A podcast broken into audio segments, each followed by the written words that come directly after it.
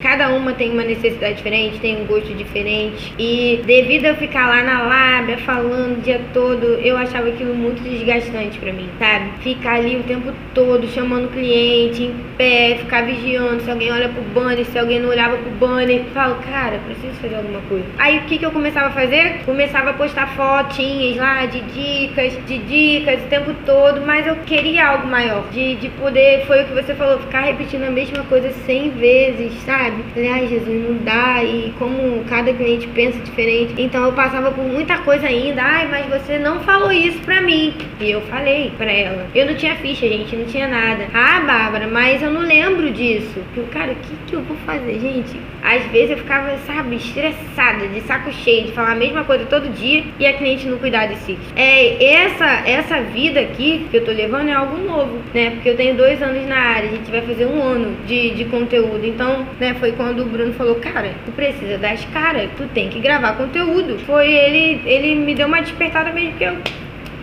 Gente, infelizmente, a gente vive num mundo que a gente se priva de muita coisa. A gente não busca conhecimento. A gente fica ali na mesma. Eu tava na mesma. Eu já tava ali com, com a minha cliente fixa.